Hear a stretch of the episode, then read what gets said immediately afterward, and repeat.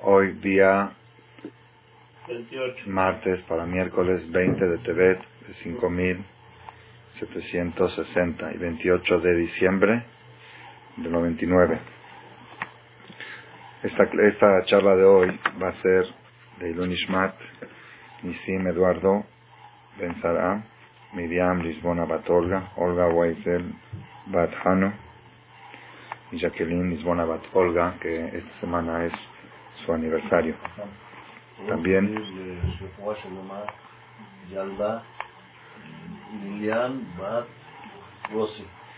esta clase que también de Refuah Lema, la Yalda Lilian Batrosi. Okay. Y también me han mencionado que esta noche es el aniversario de Baba Sal y Rabbi Yaakov Buhatzira y también el aniversario de Rabenu Moshe Ben Maimon, Maimónides. Pues, ¿qué más podemos pedir para esta ocasión? Okay. Nosotros estamos en la ya esta semana que vamos a empezar el próximo Shabbat en la sinagoga. Vamos a empezar el segundo libro de la Torah, segundo libro de la Biblia. La Biblia tiene cinco Homashim, Bereshit, Shemot, Vaikra, Bamidbar, Devarim. La semana pasada concluimos el libro del Génesis con sus doce perashiot, doce semanas, y ahora empezamos el libro Shemot. Shemot. Shemot, en el lenguaje universal, se llama Éxodo. Así le llaman Éxodo. ¿Por qué le llaman Éxodo? Porque habla de Yetziat Mitzrayim, la salida de Egipto, el éxodo de un pueblo entero que salieron de Egipto. Así se llama el lenguaje universal. Sin embargo, en el lenguaje hebreo, no se llama así. En el lenguaje hebreo, ¿cómo se llama Shemot? ¿Qué quiere decir la palabra Shemot? Nombres. Nombres. Y aquí surge la primera pregunta. ¿No encontraron un nombre más que nombres? Una perashá, un libro de la Biblia tan esencial en el cual se manifiesta el poder de Dios, en el cual se manifiesta la independencia del pueblo de Israel después de haber estado esclavizados más de un siglo como esclavos, como negros, como hijiros, con toda la humillación, y lograron su independencia, y salieron al desierto, y en el desierto recibieron la Torá, y se consagraron como el pueblo elegido, y construyeron el santuario portable, el Mishkan, en el desierto. Todo eso está en el libro Shemot. En las próximas 10 perashiot que vamos a leer, 11 perashiot, no encontraron otro nombre para llamar, para denominar a este libro más que nombres. Lo llamen salida de Egipto, éxodo, entrega de la Torá, independencia. Yo le llamaría el libro de la independencia, Atzmaut. Cuando el pueblo este se independizó de sus esclavizadores. Nombres. El libro que vamos a empezar a estudiar es Nombres. ¿Qué quiere decir esto? Moray y nosotros tenemos que saber una cosa muy importante.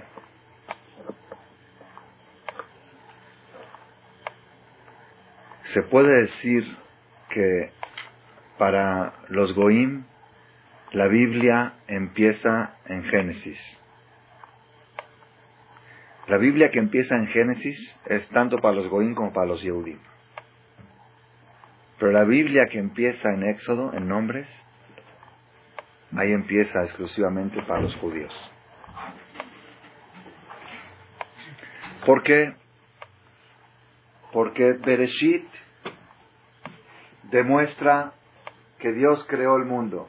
En el Génesis, Bereshit bara Elohim et Dios creó el cielo y la tierra. En eso también los Goim creen. En eso es de los 6 mil millones de habitantes que hay en el mundo, el 90% creen que existe un Dios que creó el mundo. Shemot, ¿qué nos enseña Shemot? Shemot no nos enseña que existe un Dios que creó el mundo, sino nos enseña que existe un Dios que maneja el mundo, que dirige el mundo, que se interesa por lo que sucede en el mundo, que controla, que hace justicia en el mundo. Que el mundo no es Efker, no está abandonado, al azar, a la casualidad, como creían los egipcios en aquella época. Todo lo que vamos a estudiar nosotros esta semana y la próxima, yo estoy trabajando ahora en la perashá de la semana que viene, siempre tengo que estar adelantado una semana. Todo lo que, estamos, lo que vamos a estudiar ahora, las diez plagas que Hashem hizo para, para que el faraón libere a los judíos de Egipto. Si alguien les pregunta a ustedes, ¿para qué Dios hizo las diez plagas? Pues, ¿qué van a contestar? Para liberar a los judíos de Mitzrayim. Y la pregunta que puede uno preguntar, ¿Dios necesitaba, Dios necesitaba de las diez plagas? Él podía haber dicho, a ver, Moshe, ve con los judíos y diles, cierren sus ojos por cinco minutos y ábranlos y están en Israel. Entonces, la pregunta es, ¿Dios necesitaba de hacer diez plagas para liberar a los judíos de Mitzrayim no necesitaba. Él no necesitaba todo ese relajo y todo ese tiempo y todo. Entonces, ¿para qué Hashem hizo? ¿Para qué Dios mandó esas plagas?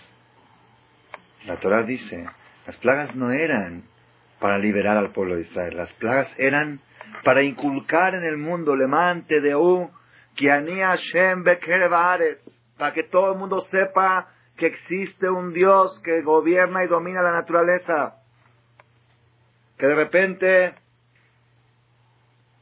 todo el agua se puede convertir en sangre, pero no en color de sangre, en color y en materia. La materia física del agua cambió y se hizo sangre. Por esa razón murieron los peces, dice la Torah. Todos los peces del mar, imagínense ustedes, todo el río plagado de peces muertos. No quedó un pez vivo. Se convirtió en sangre. ¿Qué es eso? Muchas veces las personas preguntan, ustedes saben que está escrito en el Zohar, que cuando venga el Mashiach, antes que venga el Mashiach, va a haber una guerra de Gog Magog. La guerra de Gog Magog va a ser la guerra mundial más impresionante de la historia. Una guerra mundial de dos potencias, no sabemos exactamente quiénes son. Hay alguna alusión en los profetas que uno de los contrincantes va a ser del lado norte de Israel. Norte de Israel es Irak ¿Ok? Entonces, dos potencias van a pelear. De todos modos, dos potencias mundiales van a pelear entre una guerra muy dura y muy difícil. Muy dura y muy difícil. Ahí está escrito en el Zohar que en la guerra de Gog y Magog en siete minutos va a morir la tercera parte de la humanidad. Y cuando descubrieron el Zohar hace 300 años el Zohar tiene escrito 1500 años por Abishua Maruhai. Cuando lo descubrieron, decían, ahí está la prueba de que la Torah dice cosas absurdas. ¿Cómo pueden en siete minutos? Dice, hasta que vayan los caballos y afilen las espadas. Y el tiempo que tarda en cortar las cabezas, tarda siete días, por lo menos. Aunque estén cortando todo el tiempo cabezas. Siete días. ¿Cómo puede ser siete minutos? Ahí está que la Torah es mentira. Así decían hace 300 años. Hoy también dicen que quizá todas es mentira. Dicen que quizás es mucho, siete minutos. No es el tiempo que tardan los misiles. Así está escrito en el Zohar. Después que termine esa guerra, dice el Zohar, va a pasar algo muy curioso. No el Zohar, eso está escrito en el profeta. Se van a juntar Gog y Magog, los dos juntos, para ir contra Jerusalén. Gog y Magog van a hacer paz y van a pelear las dos potencias mundiales contra Jerusalén. Imagínense ustedes. Una guerra de Estados Unidos y Rusia, Irak, Londres, Francia, toda Europa, ¿no? todo el mundo. ¿Contra quién? Contra el Estado de Israel. Pues no, no hay, no hay ni siquiera chance de pensar que puedan ganar esa guerra.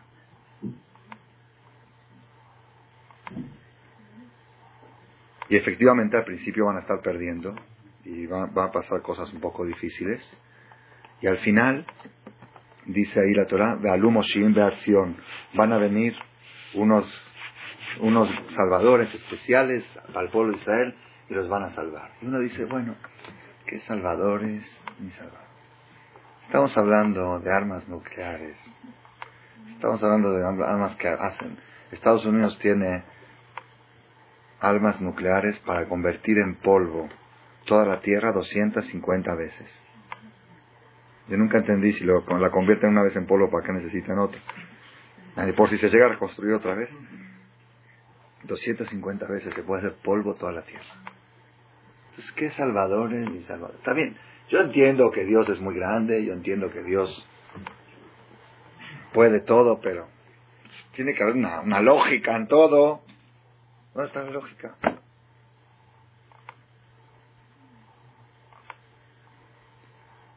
Había una vez un señor, esto es un más, ¿eh? que sucedió, yo lo escuché en varias ocasiones de varias fuentes distintas. Esto sucedió en uno de los países orientales. Un judío multimillonario, renuente, renegado, estaba un día en la sinagoga y escuchó un discurso del rabino que dijo, Hashem Morish Umashir, así dice el profeta, Dios empobrece y enriquece. En un segundo, Dios puede enriquecer al pobre, y lo han escuchado seguramente en la Lotería Nacional han escuchado como, no sé si este año, pero en otras ocasiones han escuchado como gente salió de la basura, de la miseria, a hacerse multimillonarios. O un Maradona que creció en una casa donde no había techo, no había techo, era techo de, metálico, con goteras. Y a los 18 años se hizo multimillonario por saber hacer un gol, por saber patear la pelota. Una habilidad que Hashem le dio. Hashem puede enriquecer a la persona en un segundo y lo puede también empobrecer en un segundo. Este señor que era multimillonario dijo, ¿qué está hablando usted, babosada? ¿Qué está hablando usted? ¿Quién me puede empobrecer a mí? Yo tengo acá y tengo allá y tengo propiedades y bancos y asuntos y hectáreas y ganados y trenes y flotillas. ¿Cómo me va a hacer Dios pobre a mí en un segundo? Imposible. El rabino le dijo, bueno, yo no me refería a ti, no sé qué. No, pero usted, engañan a la gente, dicen cosas sin, sin sentido, antes de hablar piensen lo que hablan. Bueno, pues yo no, yo no dije algo mío, yo dije lo que dice la Torah, pues la Torah está mintiendo, y no sé qué. Y ustedes siempre, los rabinos y esto, y empezó a despotricar, despotricar. Salió tan enojado el Señor que así enojado salió.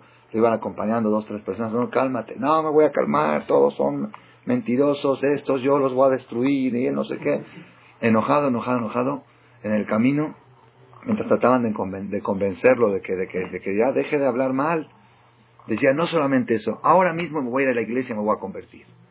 Ahora mismo, por, por, culpa de este rabino. Estos hacen que, que nosotros nos hagamos cristianos, hagamos, yo me voy a hacer católico. Son gente más racional, gente más normal. Este señor entra a la iglesia y los otros judíos se quedaban afuera. Yo no, ya, este se volvió loco entró a la iglesia. Dice, quiero hablar con el cura mayor. Dice, yo estoy indignado de los rabinos judíos porque dicen babosadas, porque dicen cosas, ya estoy cansado de sus, de sus tonterías que dicen y decidí que me quiero cristianizar, me quiero bautizar. El cura le dice, dice, nosotros no estamos buscando discípulos y no nos interesa. Quizá tú eres un espía. Puede ser que eres un espía. No, no, no, yo de veras quiero. Había muchos hay que dijeron así, pero después volvieron al judaísmo y nos hicieron más daño que antes, ¿no? Estaba viendo un artículo en una revista, me llegó esta semana. Este señor se iba a convertir, llegó con el Papa y le dijo, yo ya no creo en los rabinos porque ellos dicen babosadas, ellos dicen que cosas que ya, ya me da, ya no me dan, no, anticuadas. Dice, no te creo, tú eres un espía, le dice. Dice, bueno, demuestra, no, yo le demuestro fidelidad, demuestra fidelidad. Yo le doy ahora mismo un cheque de 100 mil dólares donativo para la iglesia, para que vean. Dice, 100 mil dólares de qué me sirven. Los, los espías disponen de, de muchos fondos para su espionaje. Si la única manera que yo pueda asegurarme de que no me estás engañando es que me firmes todos tus bienes y todas tus propiedades para la Iglesia Católica. Estoy dispuesto. No me molesta, para que vea que, soy, que estoy serio en mi decisión. Yo le firmo todo. ¿Estás seguro? Sí. No te estamos forzando. Tú dices, yo. Trajeron un notario y firmaron. El señor fulano de tal con el pasaporte número tal y tal, de la ciudad tal y tal, de la calle tal. El señor ante dos testigos y ante el jurado este declara que todas sus pertenencias y todos sus bienes están donados a la iglesia católica a cambio de recibir la conversión. Ta, ta, ta. Firmó. Ahora sí agarró el Papa aguas malditas, le salpicó en la cabeza, le dijo cristiano, cristiano, cristiano.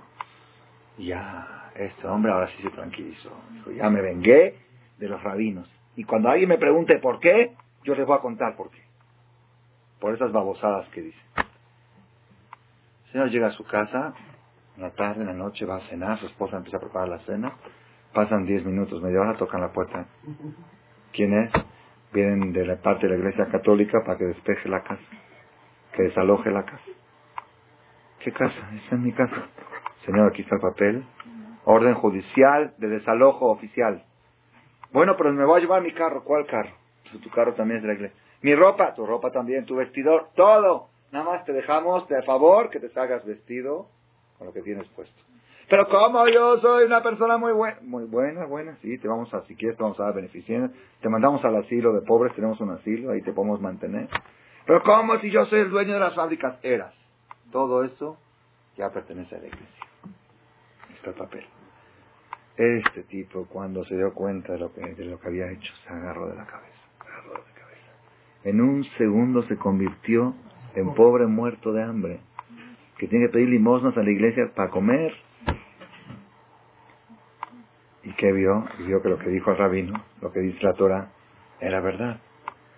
Fue con el rabino, corrió llorando, él y su esposa desesperado, jajam, perdone, me equivoqué, Moshe, me, la Torah es verdad, Torah Toemet, perdón, perdón, perdón.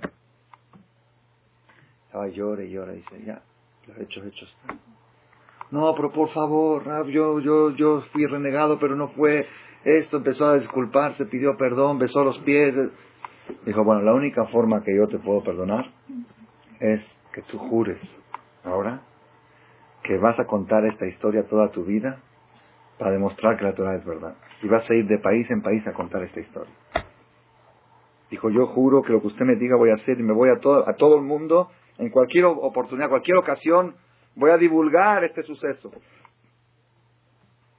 Hizo el juramento, hizo otras cosas que el rabino le pidió que haga para que haga acaparar por las palabras que dijo.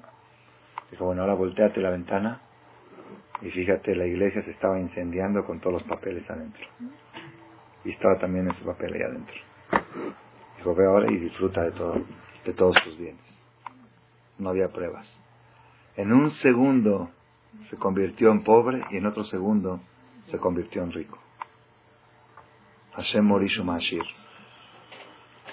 Esa es la, la, filosofía, la filosofía del Sefer Shemot, el libro de Shemot, no viene a enseñarnos que Dios creó el mundo. Que Dios creó el mundo, los cristianos también saben, los goín también saben que, que Dios maneja el mundo.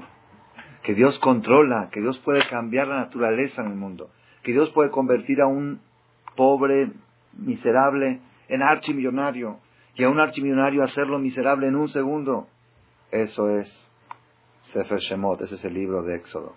Ese es el segundo libro de la Torah. Cuando nosotros hablamos del Mashiach, que está escrito, cuando venga el Mashiach van a pelear las dos potencias mundiales, Gog y Magog contra Jerusalén. Y nosotros decimos, bueno, ¿cómo va a dar lugar a que empiece esa guerra? No hay, no hay chances. Si, si apenas empieza, se acabó todo. Si Irak tiene armas químicas, biológicas, que si uno, uno de los misiles de Irak hubieran caído en Israel con, explosión química, biológica, como las que tiene, ahí había, había, en los periódicos salían artículos. 50 años después no se podría sembrar la tierra. De, la, de las bacterias que, que eso dejaba, 50 años era infértil la tierra. La parte donde, y el área de, del área de daño era un, es un área inmensa. Cosas impresionantes. ¿Cómo, ¿Cómo va a empezar esa guerra? Cuando uno piensa en eso, le agarra dolor de cabeza. Dice, bueno, no, no entiendo. Pero yo nada más les doy una respuesta sencilla. Imagínense ustedes que de repente todo el petróleo se convierte en sangre. Sangre. Ya no es combustible. Manda un avión, manda un misil. ¿Con qué? Manda el. ¿eh? Eh, no prende, no sube. Hay petróleo, sangre.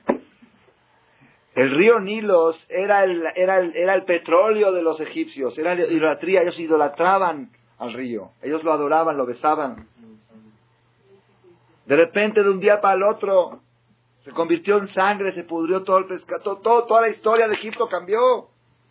Así de fácil. es fácil solamente para el que cree que hay un Dios que domina la naturaleza, que Él decidió que el petróleo sea combustible y Él pueda decidir que el petróleo se convierta en sangre y no sea combustible. Nada con su pura decisión. Eso es Sefer Shemot. Sefer Shemot, una cosa es una cosa es creer en Dios y una cosa es vivir de acuerdo a esa fe, vivir con Dios. Saber que nada ni nadie en el mundo puede mover un dedo sin autorización del Creador. Nada ni nadie en el mundo te puede quitar algo sin aprobación del Creador. Cuando Moshe Rabenu por primera vez se le presenta a Dios la historia famosa, él estaba pastoreando el ganado de Itro y persiguió a una oveja que se le había escapado, llegó al desierto de Sinai y vio una zarza, la famosa zarza ardiente, una zarza que estaba ardiendo de fuego, pero la zarza no se consumía, la zarza seguía verde, seguía fresca, y había fuego y no se consumía. Y Moshe dijo, esto nunca lo he visto. ¿Fuego que no consume? Asura nave, ve, me voy a acercar a ver, ¿cómo puede ser esto? ahí se le presentó Dios, le dijo, Ani Hashem, yo soy Dios, yo te voy a mandar a Egipto para salvar al pueblo de Israel. Todos los comentaristas de la Biblia analizan por qué Dios escogió presentarse ante Moisés con ese, con ese fuego, con esa zarza, cuál es el mensaje que está escondido ahí. Ellos traen varios ejemplos, varias, varias explicaciones que el pueblo de Israel se comparó a la zarza y los egipcios eran el fuego que querían quemarlos, aunque quieran quemarlos no van a poder contra ellos. Hay varias, varias ideas, pero yo tengo una idea original, una idea original de esto. Dios le quiso, Hashem le quiso decir a Moshe, mira, te voy a decir cuál es el objetivo principal de toda tu misión ante el faraón. Tu misión no es liberar a los judíos. Liberar a los judíos yo los puedo liberar sin Moshe. Yo puedo hacerles cerrar un ojo y llevarlos a Jerusalén. La misión es demostrar que las fuerzas naturales están controladas y dominadas por el Creador. Y si, y si el fuego quema, es porque Dios decidió que el fuego queme.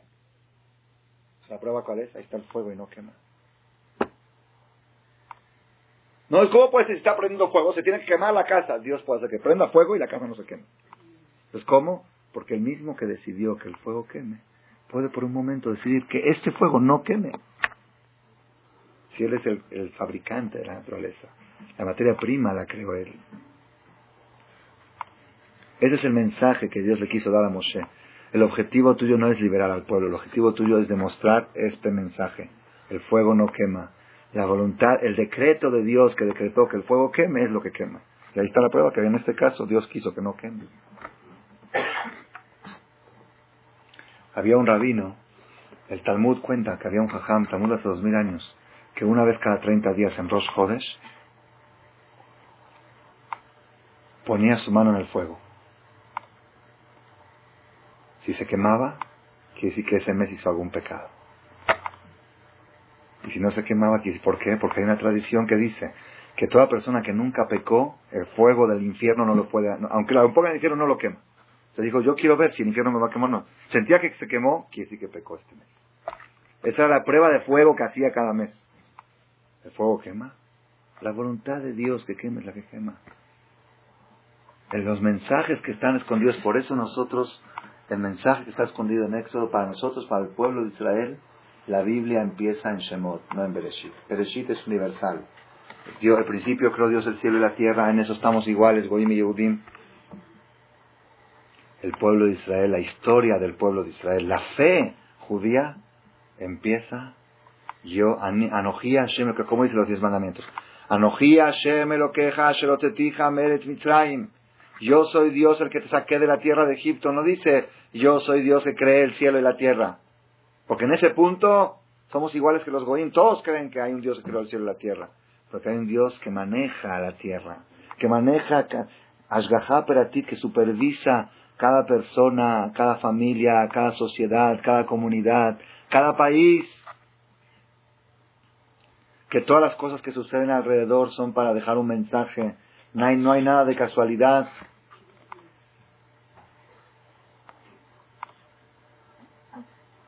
Las personas, una vez una persona me dijo, sí, ¿por qué pasa esto? ¿Y por qué pasa esto? ¿Y por qué gente buena le va mal? ¿Y por qué sufren los buenos? le dije, mira, cuando hay fe, no hay preguntas. Cuando no hay fe, no hay respuestas. Todo es pregunta. Si no hay fe, una vez mi maestro, mi jajam, Hamiudades, esa es una respuesta muy buena para aquellas personas que están con inquietudes, con dudas, ¿por qué y por qué? Mira, si hay fe, si no hay fe, pues todo es pregunta, el mundo es pregunta, ¿para qué está el mundo es pregunta? Hay millones de preguntas. Si hay fe, se desvanecen las preguntas. Una vez mi maestro, Hamiudades Shlita, le tocó ir a dar pésame a casa de un amigo mío de la Yeshiva, que falleció su hermana muy joven, de 27 años, de cáncer, dejó tres hijos huérfanos. Entonces él le tocó ir a dar pésame. Y la gente que estaba ahí no eran tan practicantes, eran un poco así. Estaban sentados en el suelo y empezaron a preguntar, ¿y por qué? ¿Y por qué? ¿Qué ¿Cómo Dios permite eso? No sé qué. Entonces mi maestro les dijo así, cuando vio que ya, al principio trató de no contestarles, cuando vio que ellos atacaban fuerte, dijo, mire, les voy a decir una cosa. Vamos a suponer, según las preguntas que ustedes están haciendo, vamos a suponer que no existe Dios. Marmina. Así dijo, no existe. ¿Está bien? No hay Dios. ¿Contra quién tienen preguntas? No hay preguntas. ¿Contra quién? Si preguntan contra la pared. Si preguntan es porque reconocen que existe un Dios y hay contra quién preguntar.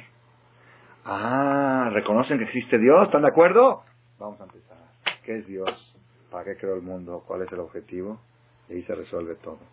El hecho de que preguntas demuestra que reconoces que existe otra vez. Si hay fe, desaparecen las preguntas. Si no hay fe, todo es pregunta, todo es incertidumbre. No hay nada claro. El holocausto alguien lo entiende, la Inquisición alguien la entiende. Niños que, papás que tenían que pagar el viaje cuando se escapaban de España, cuando llegaban a un puerto y no les aceptaban, ya no tenían más dinero porque dieron todo su dinero para el viaje y el dueño del barco no los quería seguir llevando, tenían que pagar con un hijo. Con el hijo, con los hijos pagaban el pasaje. Y ¿tienes, entiendes eso? ¿Y qué más? ¿Todo entiendes? Hay miles de millones de preguntas si no hay fe. Y si hay fe, todo desaparece. Una vez estaba yo en un lugar también, aquí en México, y una persona me preguntó, la esposa de un amigo se accidentó y estaba muy grave, se salvó, pero estaba, quedó válida paralítica, esto, lo otro. ¿Qué por qué pasan esas cosas? ¿Qué por qué? ¿Qué por qué?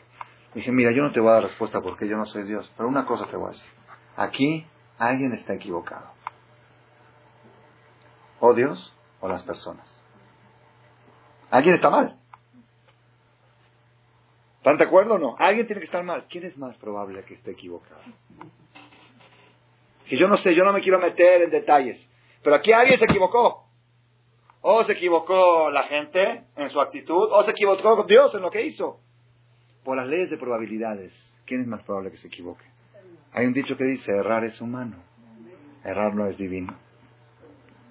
Eso es cuando hay fe, ese es el libro de Shemot. El libro de Shemot es Dios no se equivoca. Ani Hashem.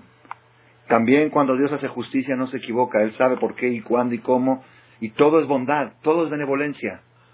Ese es el mensaje más poderoso de Sefer Shemot. El mundo no es Efker, el mundo no está abandonado. En el mundo existe justicia. Tenemos que saber, Rabotai, que al final todo se paga. Todo se paga. Hay tantas pruebas, tantas pruebas como todo se paga. Niños que hacen sufrir a sus padres.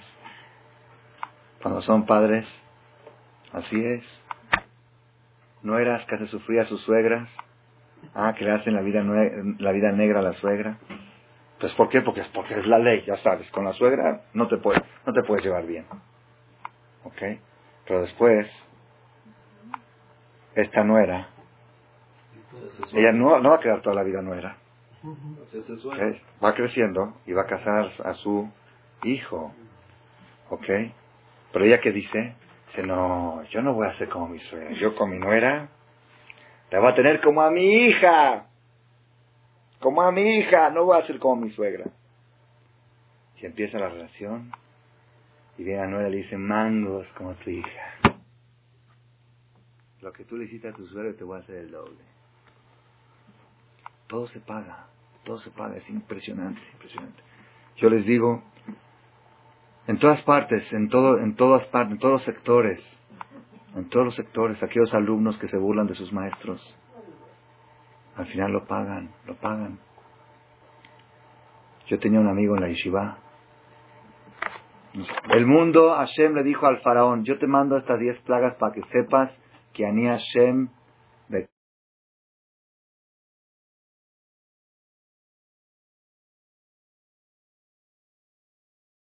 Es una película de seis mil años.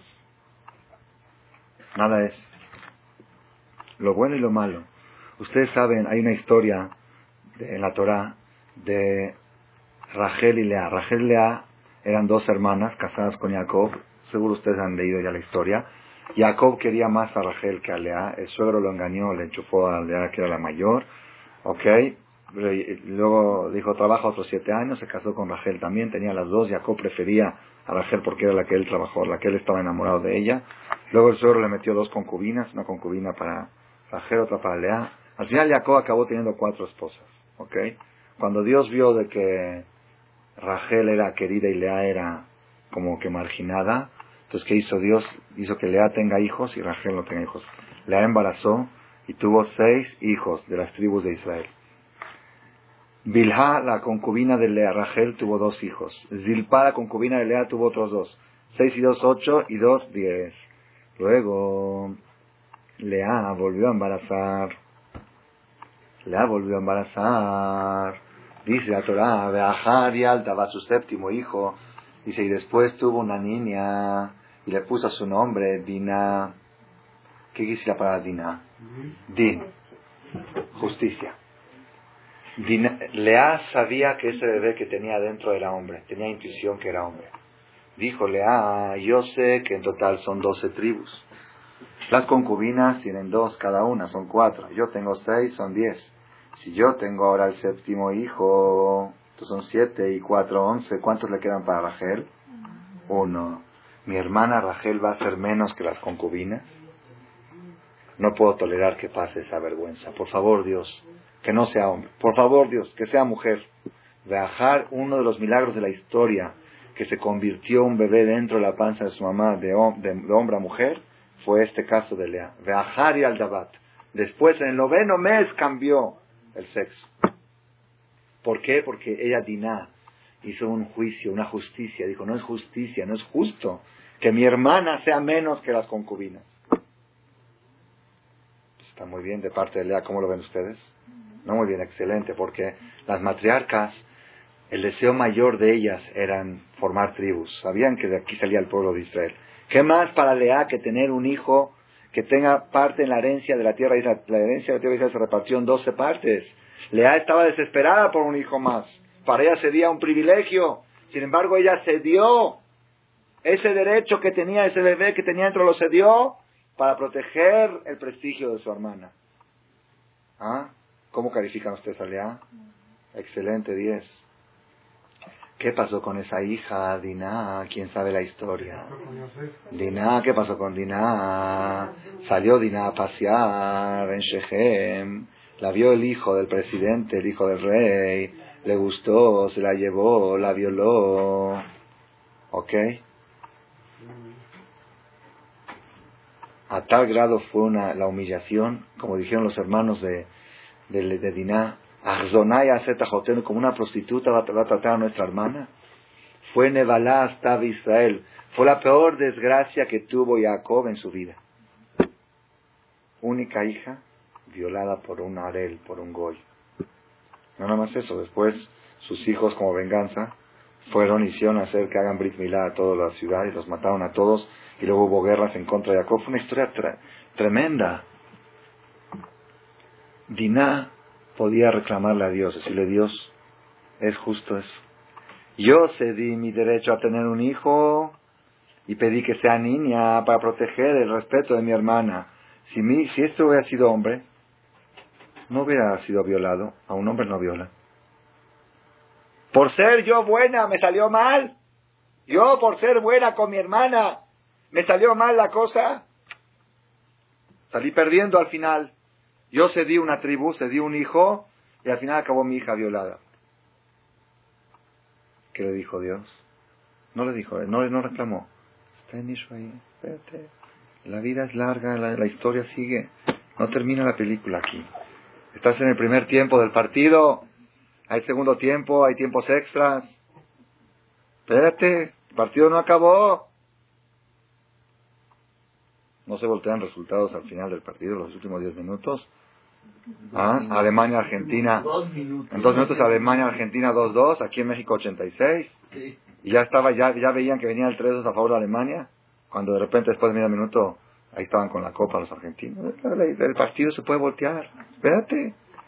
Las cosas tienen su curso. Todo tiene su tiempo. ¿Cómo terminó la historia de Lea con Diná? Cuenta la Torá que esta Diná de la violación quedó embarazada. Y de ese embarazo nació una niña que todos los hermanos de Diná no la aceptaban en la casa. ¿Por qué? Era una niña Goy. Porque antes de la entrega de la Torah, papá Goy, hijo Goy. Era una raza. Antes de la entrega de la Torah, el judaísmo no iba según la madre. Eso fue después de la entrega de la Torah. El judaísmo era una raza. Todo lo que es raza es el padre. Apellido es el padre. Cohen, Levi, padre. Entonces, como era antes de la entrega de la Torah, esa niña era Goy, y aparte era un símbolo de violación, símbolo de vergüenza para los hijos de Jacob. No la aceptaban en la casa. Jacob no sabía qué hacer. ¿Qué hizo Jacob? Le escribió en una, una, este, una medalla de plata, escribió un nombre de protección, un nombre especial de protección, y puso en hebreo, todo el que se case con esta niña, que sepa que está casando con una nieta de Jacob vino. En hebreo lo escribió. ¿Y cómo le pusieron el nombre a esa niña? Asnat. ¿Por qué Asnat? Asnat quiere decir Asón. Asón en hebreo quiere decir accidente. Es una niña accidental, nacida por accidente. Producto de un accidente. Y la mandó el padre al desierto, a la calle, sola, con esa, con esa shemira. La niña iba caminando, caminando, no sabía ni a dónde. La vieron unos comerciantes de niños adoptivos. La tomaron guapísima, bellísima era la niña. Y la vendieron en adopción. ¿A quién se la vendieron? Se la vendieron a Potifar en Egipto, un ministro muy importante. La adoptó. Esa niña creció y Potifar dijo, yo voy a casar a esta hija adoptiva solamente con aquel hombre que pueda descifrar la medalla. El que pueda leer lo que dice ahí, con él la a. Venía un novio, oye, me das a tu hija, ¿qué dice ahí? Pues no sé, está en chancho, en no sé qué dice. Está, en otro idioma, otra letra, no conocía ni las letras. Y así, muchacho tras muchacho, rechazado porque no podía leer la medalla. Cuando Yosef llegó a Egipto, Yosef, el tío de Dinah, ¿no?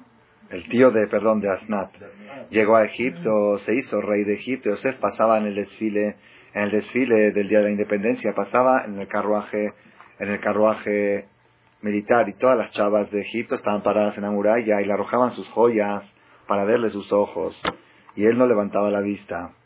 Esta, esta Asnat, cuando lo vio, le arrojó su medalla. ¿Ok? Entonces la vio y dijo, ¿qué es esto? Vio el nombre de Dios.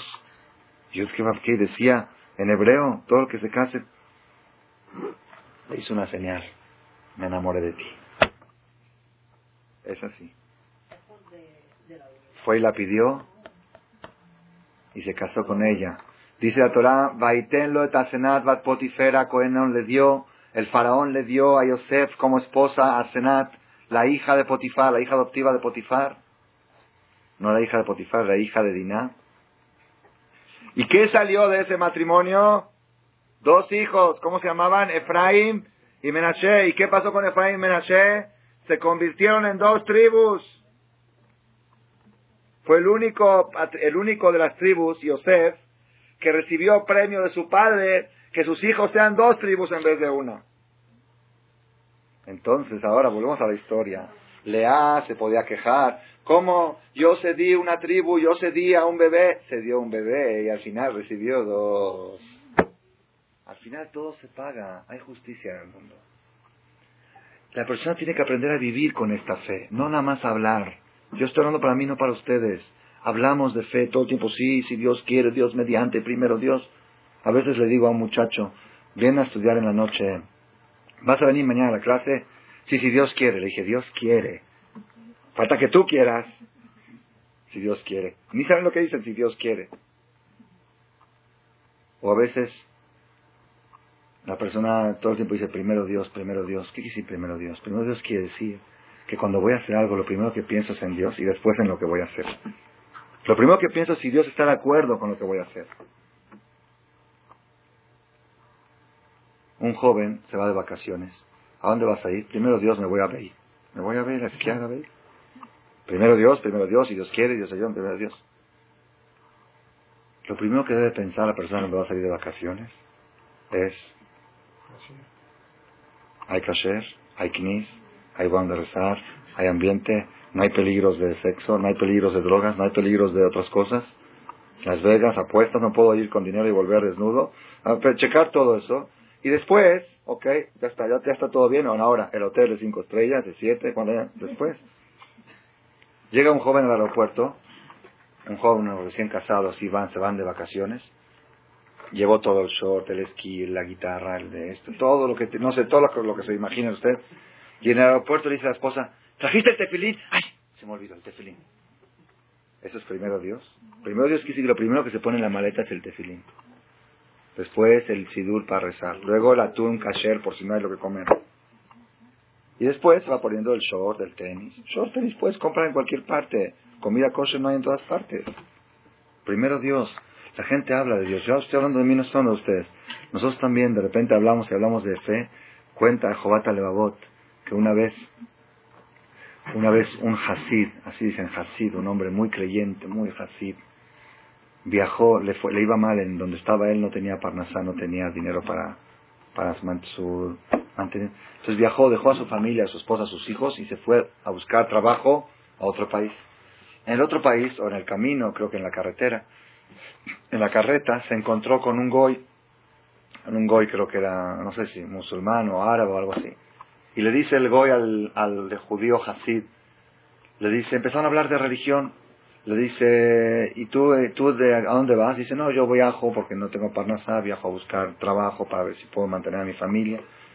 Le dice, ¿y tú? Empezó a hablar de religión después, ¿tú en qué crees? No, yo esto. Entonces el Hasid dijo, yo creo en un solo Dios que maneja el mundo y que él sacó al pueblo Israel de Egipto. Empezó a decir todo el discurso de la religión judía y la fe judía. Digo, ¿estás seguro de lo que estás diciendo? ¿Te puedo hacer una pregunta? ¿Quién da la parnasá? ¿Quién da el sustento? ¿Dice Dios? Claro que Dios. Dice, para Dios hay diferencia darlo en tu país o en otro país. Si tú creerías en Dios, no arriesgarías tu vida y dejarías tu familia para ir a buscar la parnasá. Porque el Dios, que, y si es tu suerte que no te la tiene que dar, no te la va a dar tampoco allá. Ese viaje que estás haciendo está en contra de todo lo que estás predicando. La persona a veces predica, bueno, hay cosas, no quiero entrar ahora, me soné macó, me soné mal, pero lo que la idea, lo que quiero decir es que la persona a veces no a veces, la gran parte de las veces, actúa en contra de lo que predica. Dice primero Dios y Dios quiere gracias a Dios, pero, pero maldito la y maldita la y porque no vino el lunes y esta semana me falló y el maquillero es un desgraciado y el, plomero otro. Qué desgraciado y qué y qué maldito. No hay nada. Hay nada más Dios en el mundo. Si tú mereces que tu Igire no te llegue esta semana, es paquete tuyo, no es imagen de ella. Al revés, jazita de ella que tiene una patrona que no merece que la, dueña, que, la Igire venga. Porque si ella merecería, la, la vendría. Como ella no merece, Dios le metió en la cabeza que no vaya. Es, es caparata bonot para ella. Si no tuviera bonot, la Igire vendría, vendrían cuatro Igires también, no una. Pero como ella merece sufrir esta semana, la patrona, ¿para qué? Para hacer caparata bonot. Por algún pecado que hizo con la suegra, o con la cuñada, o con alguien. O con el marido. O o con quien sea. Entonces por eso a Dios le metió la igi de que no vaya. ¿Qué culpa tiene que tienes que decirle Imach Yo le digo a mi esposa, borra eso de tu... Todo el tiempo Imach Shema, este ¿Saben qué es Maldita sea, este maldita. Dije, quítate eso, no hay maldita, no hay, no hay. Son todos intermediarios de Dios, son mensajeros de Dios. La Gemara dice que un jajam vio una víbora que iba caminando y dijo, esta víbora va a cumplir una misión. Va a cumplir una misión. No era una víbora, era un alacrán. Va a cumplir una misión. El que vio de repente que el alacrán llega a la, orilla del río. Viene una rana, o un cocodrilo algo así. Se acerca a la orilla. El alacrán se sube encima de la rana. La rana lo hace, la hace cruzar el río y pasa al otro lado y va y pica y mata a alguien. Todo lo que hay en el mundo es mensajeros de Dios. No hay nada casual, no hay, no hay, no hay que maldito y maldita, no hay nada. No hay desgracias, no hay casualidades, no hay acontecimientos, no hay accidentes. Hay un Dios que maneja el mundo. Eso es lo que tenemos que nosotros grabarnos en este, en este Sefer Shemot. Y cada persona en la vida puede encontrar ejemplos particulares de cómo Dios maneja el mundo. Yo tuve una vez una experiencia que para mí es de las mejores experiencias que he tenido en mi vida. Así como dice el Talmud, el Talmud cuenta que un rabino dijo, jamás me ganó alguien, nadie me ganó más que una mujer, un niño y una niña. Ahí me pasó algo similar con una mujer. Una mujer, estaba yo en Israel, era Bajuri Shiva, estaba a punto de casarme, tenía como 22 años, y venía para México, creo, para casarme, y mi mamá me dijo, me hizo una lista de cosas para comprar. Dijo, a ver, compra unas mascadas, mascadas que se usan en la casa, una para mí, dos para mí, dos para tu hermana casada, esto, una para tu, dos para tu esposa, futura esposa, así me dijo, una docena de mascadas me pidió, y otras cosas así que hay en Israel que en México no habían. Entonces yo fui a una tienda,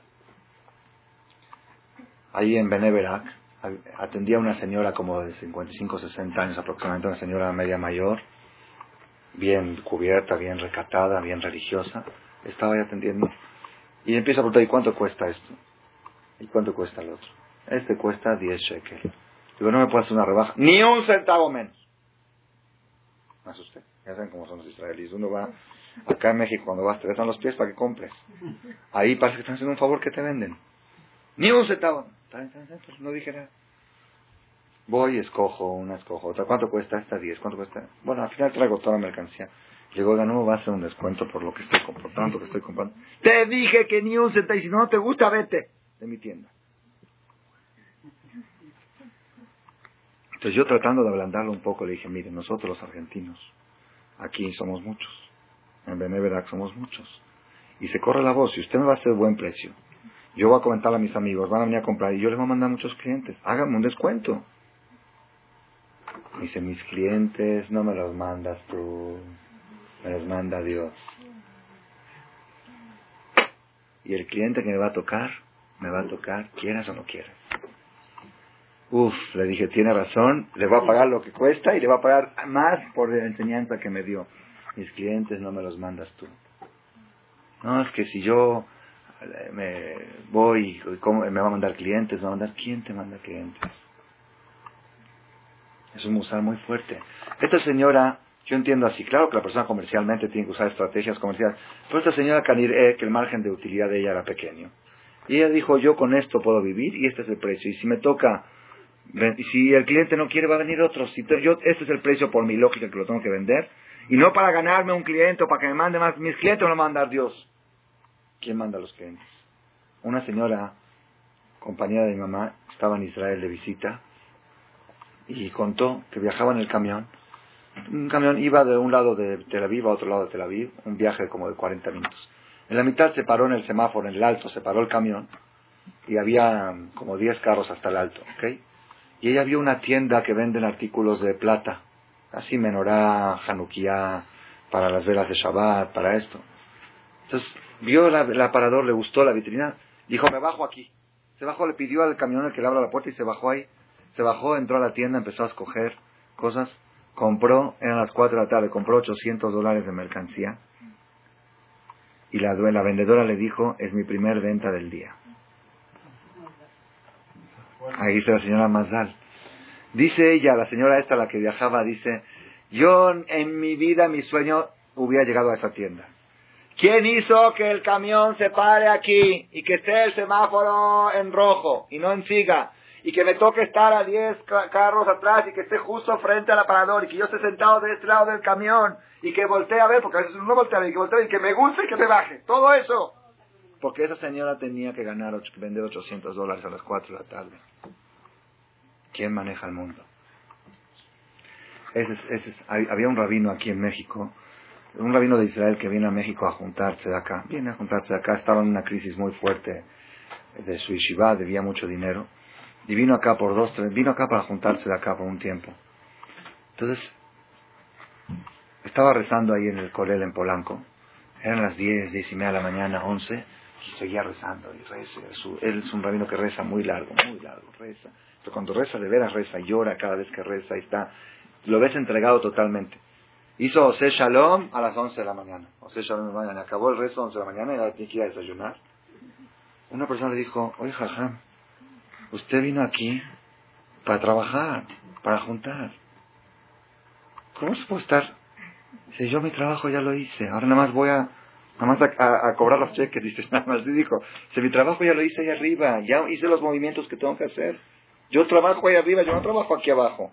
Aquí abajo es nada más, son cajeros. Son cajeros. Y una vez conté de un, una persona que necesitaba un crédito del banco. Y él necesitaba 500 mil pesos de crédito. Y el banco lo máximo que daba eran 100 mil pesos. ¿Cómo va a ser para sacar 500 mil pesos? Entonces él fue a ver al banco y vio como el, el cajero repartía, le daba a unos 100 mil, a otros 80 mil. Dijo, ya sé, me voy a hacer amigo de este. Fue a la caja, dijo, ¿qué tal? ¿Cómo estás? Eh, eh, eh, dijo, ¿me da su tarjeta? No, no, yo no tengo tarjeta. Bueno, uno de teléfono. En la noche le habló, le invitó a tomar una copa. Después le invitó a comer el otro día. A la otra semana le invitó a fin de semana a Cuernavaca. Y así le iba disparando, le pagaba hoteles, le pagaba. Y el otro a la que le mandaba regalitos. Digo, dos, tres meses, me hago amigo de él. Me suelta lo que quiera. Pasan tres meses después que después de pasaron vacaciones juntos, que lo, disparó, fin, vacación, le disparó un crucero, no sé, todo lo que le, lo que le dio. Dijo, bueno, ahora sí, ahora sí llegó el momento de, sacarle jugo a esta amistad. Fue con el, este, con el amigo del cajero, llegó al banco, le dijo, mira, mi vida, yo necesito solicitar un crédito de 500 mil pesos. Dice, mira, la política del banco es que solamente dan 100 mil. Dice, sí, pero ya sabes, somos cuates. Dije, mira, dice, mira, yo a ti, porque eres mi amigo, te doy hasta mis calzones. Pero yo soy aquí un cajero, eso tienes que arreglarlo con el gerente. Eso tienes que arreglar. Si, te, si quieres, si quieres una, una, amistad productiva, te tendrías que haber amigado con el jefe, no conmigo. Yo soy un cajero, yo aquí nada más acato órdenes. Yo no puedo hacer nada, yo te doy lo que quieras, pero no es mío esto.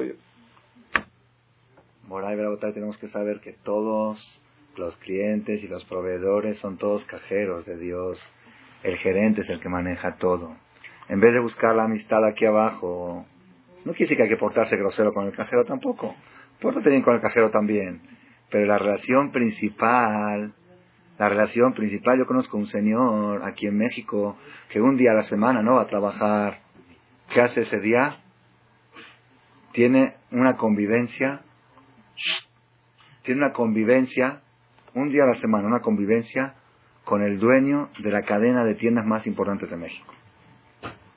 Se va a tres, cuatro horas, se va a ir a no sé, juntos, toma unas copas. ¿eh? Dicen, oye, pero ¿cómo un día martes estás ahí tú tomando copas? Yo estoy tomando copas, estoy trabajando. Esto es trabajo. Me llevo bien con el jefe, con el dueño de la cadena y estoy parado para todo el año. Nosotros tenemos un día de trabajo muy importante. ¿Cuál es Shabbat? En Shabbat convivimos con el jefe es el día que nos hacemos amigos del gerente del banco, no de los cajeros. Después del director general de la que de las cadenas, de jefe de los jefes de todas las cadenas, Melech, Malgea, Melachim, Akadosh Baruchu. Después el lunes vamos nada más a recoger los frutos de lo que sembramos. Así dice el Zohar. El Zohar dice, ¿cómo está escrito? Vaivarech Elohim y bendijo Dios al día séptimo. Le dio verajá. Verajá, cuando habla de verajá la Torah, se refiere a éxito económico. ¿Cómo puede decir bendijo Dios al día séptimo? Si es el día que menos ganamos, es el día que más gastamos y menos ganamos. No trabajamos y comemos pollo y carne y vino y cosas caras, ¿ok? Es el día de más. ¿Cómo puedes decir Vaivar Eloquim? Así pregunta el Zohar. Hay una parte del Zohar que se lee antes del Kiddush, el que puede, no es obligatorio, es bueno leerlo. ¿Dónde está la verajá del día séptimo? Si no hay trabajo, no hay ganancia, no hay utilidades. Contesta el Zohar. Es cierto que ese día no hay utilidades, pero todas las utilidades de toda la semana dependen del sábado. Si te fue bien con el gerente, ya está la semana ganada. Por eso decimos en Kabbalah Shabbat, Likra Shabbat Lejuven Elja, en el lejado di. Vamos a salir al encuentro del Shabbat. ¿Por qué? Kihime Kora Berajá, porque ella es la fuente de toda la Berajá. Claro, Shabbat no produce, pero Shabbat es el día de relaciones. Es el día que te relacionas con el gerente, no con los empleados. No energía, no energía, deja de energía, es relación. Es hacer una buena amistad con el creador para que te eche la mano el lunes con el de Liverpool y con el de... No, que le, que le meta que le meta en la cabeza de Liverpool que te compre y ya, ya estás hecho. Y todo es, todo es, todo es mentalidad, todo es... Por algo Dios hace, por algo Dios hace pruebas en cada generación de hombres. Yo conozco hombres que no saben escribir ni leer y están bañados de millones de dólares. Y conozco otros con siete, ocho títulos, yo los vi los títulos y los diplomas, y me da vergüenza recordarlo, y me da pena recordarlo, que yo el viernes le tenía que dar limosna a ese doctor que tiene siete títulos, que yo vi sus diplomas, yo tenía que dar limosna para comprar, para los gastos de Shabbat, y un día me vino a pedir para llevar a su esposa al ginecólogo, no tenía dinero, y le di prestado, hasta hoy no me lo pagó todavía. No por maldad, porque no tiene, y yo, yo lo perdoné. Yo para que no se avergüence le dije prestado. Le llegué a prestar yo tres mil o cuatro mil pesos, y otro amigo le prestó veinte mil. Siete diplomas. Su papá lo mantuvo diez años en la universidad para que su hijo tenga futuro. Lo quiero llevar con aquel que no sabe ni escribir ni leer que le enseña que es futuro. ¿Qué quiere decir? No quise tampoco, pero Dios demuestra. Lola, así dijo el rey Salomón, una de las cosas más inquietantes que hay en la existencia es Lola Jajamim Lechem, no a los inteligentes el pan, Velola Kalima Meroz, no a los ágiles la carrera. Dijo el rey Salomón, vi gente muy atleta, atletas, en sillas de ruedas. Muharam. Yo conozco a un joven aquí en México, un joven que tiene en su habitación, cuando era soltero, en su habitación, en la recámara, en la casa de sus papás, tenía tapizada la recámara con medallas de natación. Mil medallas tenía. Yo lo vi una vez en la foto universal, en la Nelson Vargas, eh, ahí en segundo lugar.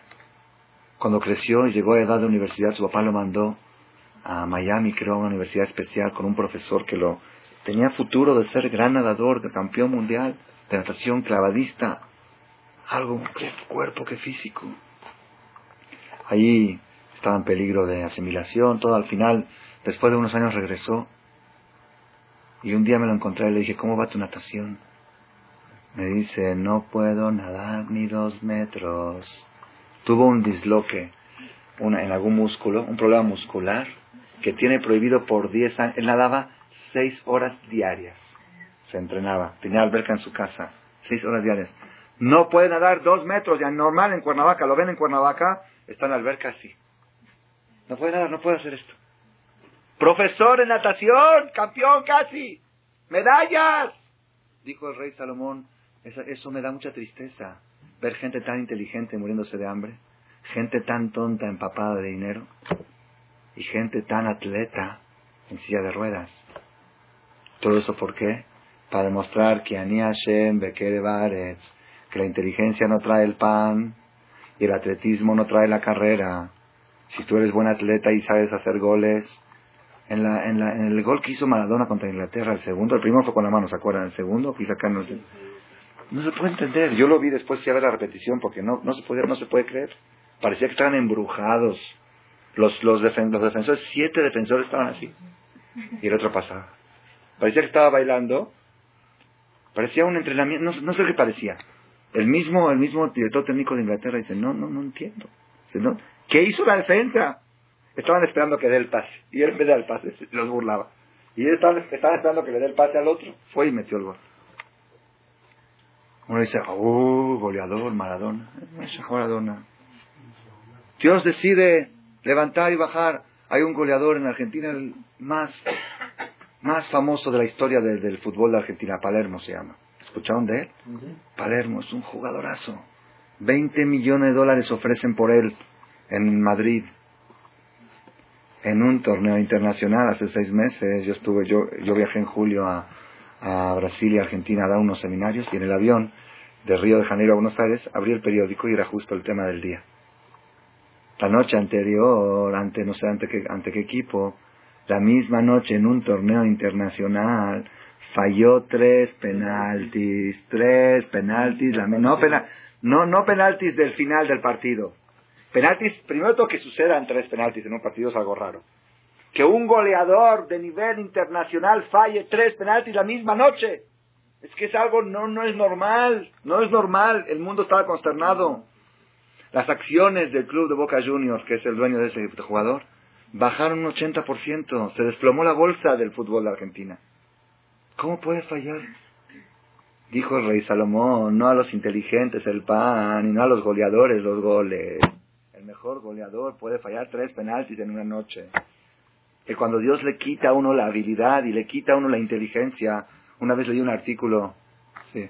Es como lo que pasó también de ahorita que deportes, Una vez leí un artículo en Selecciones, dice que los errores más graves de la historia lo cometió la gente más inteligente. Dice que la gente más inteligente de repente se atontan y él mismo dice, ¿cómo cometí esa tontería? ¿Cómo es posible que lo he hecho? Una vez tenía yo un señor aquí, viene aquí conocido en la comunidad, un señor muy, muy exitoso en los negocios, muy próspero, muy, muy próspero. Entonces un día me dijo, voy a decir mi secreto. Dice, yo nunca vendo a crédito. A mí me adelantan 30 días antes el dinero de la mercancía que me está por llegar. Y yo lo vi. Una vez fui a cobrar una de acá a su negocio, me pidió que vaya a su despacho yo vi como la gente le ruega que le venda y dice, no te vendo, pon el dinero acá, pon 100 mil dólares aquí y dentro de 40 días te entrego. Y le hace el favor